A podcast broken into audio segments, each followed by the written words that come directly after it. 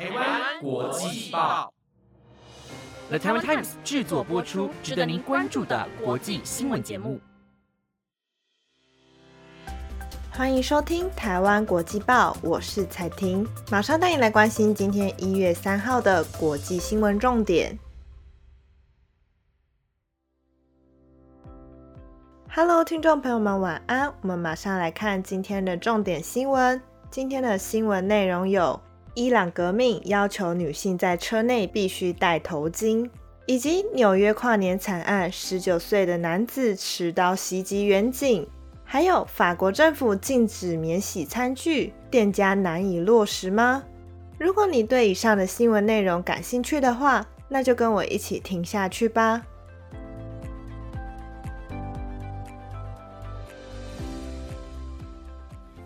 首先，今天的第一则新闻要带你来关心伊朗的消息。正当伊朗因为宗教警察争议引发的头巾革命全国抗争仍持续的延烧，伊朗媒体今天报道，伊朗警察已经恢复警告民众，女性甚至要在汽车内也必须戴上头巾。而另一方面，昨天传出伊朗七十三岁的异议记者萨米米已经获释了。但他的家属今天对法新社否认这项消息。而萨米米在二零二二年的十二月曾经从狱中发出讯息，表示力挺库德族女子艾米尼之死的抗议活动。二十二岁的艾米尼在去年九月疑似违反伊朗严格的女性穿着宗教规定，在伊朗首都德黑兰遭到逮捕，却在警方拘留同期间于同月十六号死亡。此后，伊朗便陷入了全国性示威动荡。德黑兰称这些抗议行动是暴乱。伊朗法斯通讯社今天引述一名高阶警官的报道：，伊朗警方正在全国各地执行纳兹尔规范的新阶段。纳兹尔则是波斯文的监视的意思。法斯通讯社指出。纳兹尔规范涉及在汽车内移除头巾的行为。二零二零年刚推行时，如果车内出现这类行为，车主会收到违反衣着规定的简讯提醒，并被警告，如果再犯的话，将面临法律行动。伊朗在九月爆发示威潮后。德黑兰的街头已经越来越少见到宗教警察的白绿警车，无论在德黑兰的高档区，或者是较温和传统的南边郊区，都出现过不少女子没戴头巾，也没有被警察拦下。而伊朗的检察总长蒙塔兹瑞在二零二二年的十二月初表示，正式名称为指导巡逻队的道德警察已经废除了。但运动人士对他的说法存疑，因为他似乎是在某个会议上随口回答的一个问题，而不是透过管辖道德警察的伊朗内政部发出的明确指示。伊朗改革派报纸《东方报》在昨天则是报道，二零二零年十二月因为密谋不利国家安全的罪名被判处三年徒刑的记者萨米米已经获释，但他的家属今天却表示。萨米米人在德黑兰以东的两百多公里的萨姆南市监狱服刑。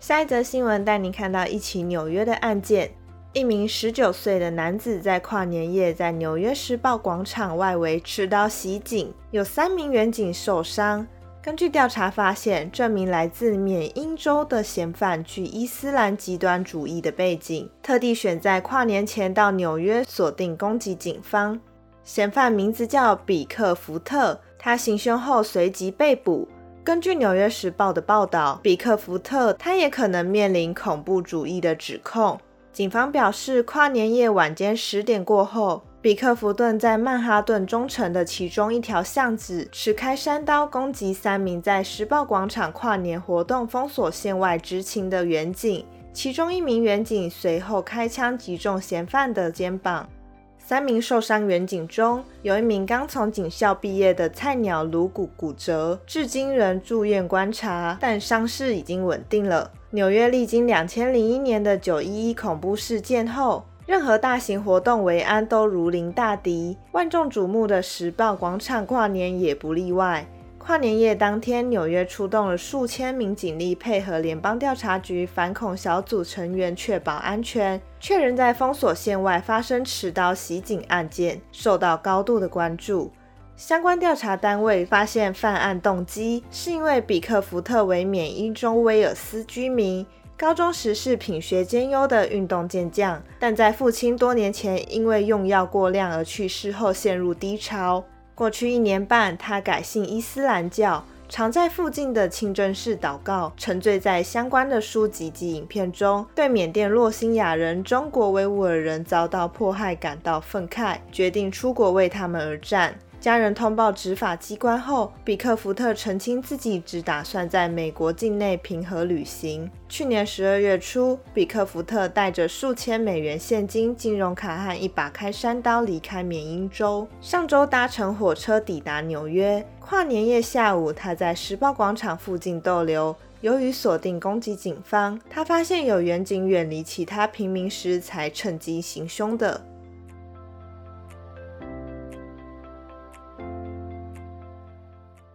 接着带您来关心国际的防疫政策。近日，新型冠状病毒病例持续增加，各国相继宣布针对中国旅客防疫限制措施。其中，南韩自从昨天开始实施对中国入境者的防疫政策。当局今天再宣布，自本月七号起。来自香港、澳门的旅客将要求登机前出示阴性证明，且需在检疫讯息输入系统完成登录，才能登上抵达南韩的班机。南韩从昨天起，针对从中国入境的短期停留者实施入境防疫措施，除了在登机时要提交出发前四十八小时内的 PCR 检测证明，或二十四小时内的快筛阴性证明。旅客入境后也必须立即接受 PCR 检测，并在规定场所等待，直到结果出炉。而这项规定不包含港澳旅客。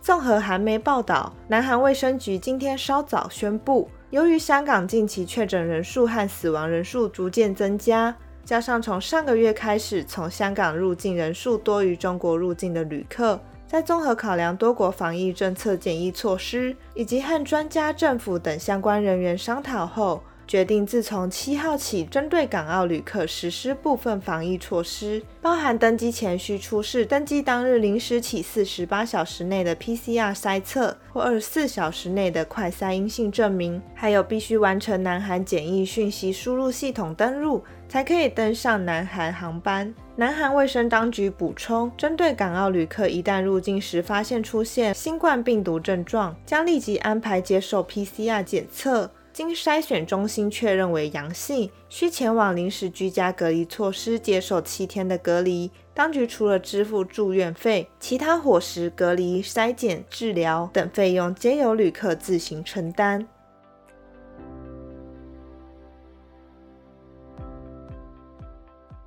下一则新闻带您看到人体堆肥的葬法。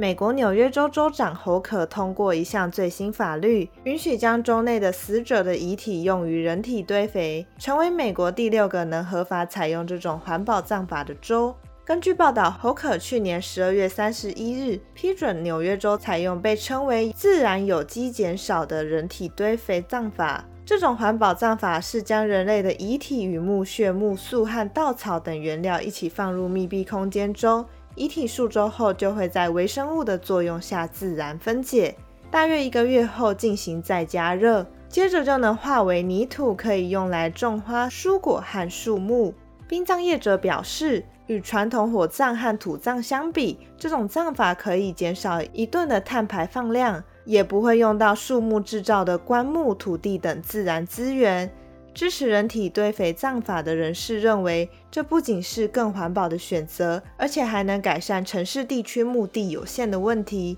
除了纽约州之外，华盛顿州在二零一九年成为第一个批准此葬法的州，其余合法的州还有科罗拉多州、奥勒冈州等。不过，对于天主教徒来说，人体堆肥葬法存在着伦理道德问题。他们认为人体不该被视作家庭垃圾。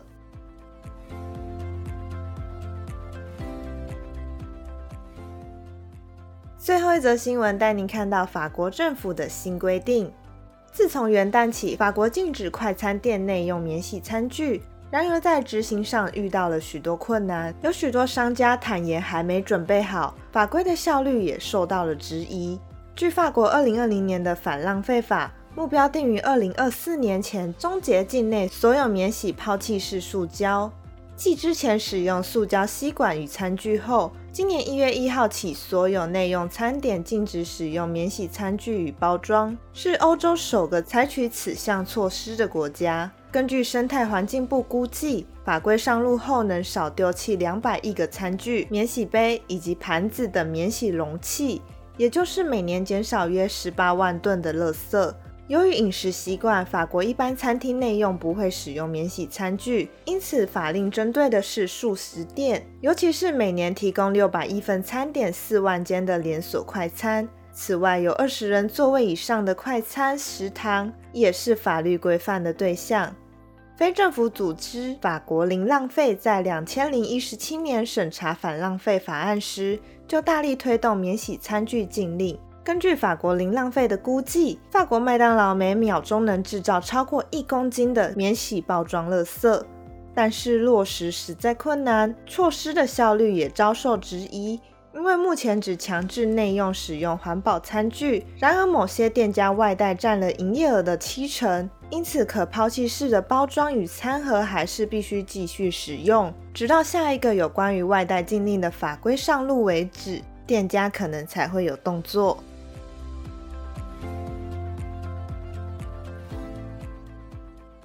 以上就是今天台湾国际报的五则新闻内容，希望你会喜欢。本节目皆由了台湾 Times 制作播出。如果有任何的建议或想法，都欢迎到 Apple Podcast 或是 IG 上跟我们分享。感谢您的收听。那在这边祝大家新年快乐，希望你们在二零二三年健康平安，都很顺利。那我们就下礼拜见喽，拜拜。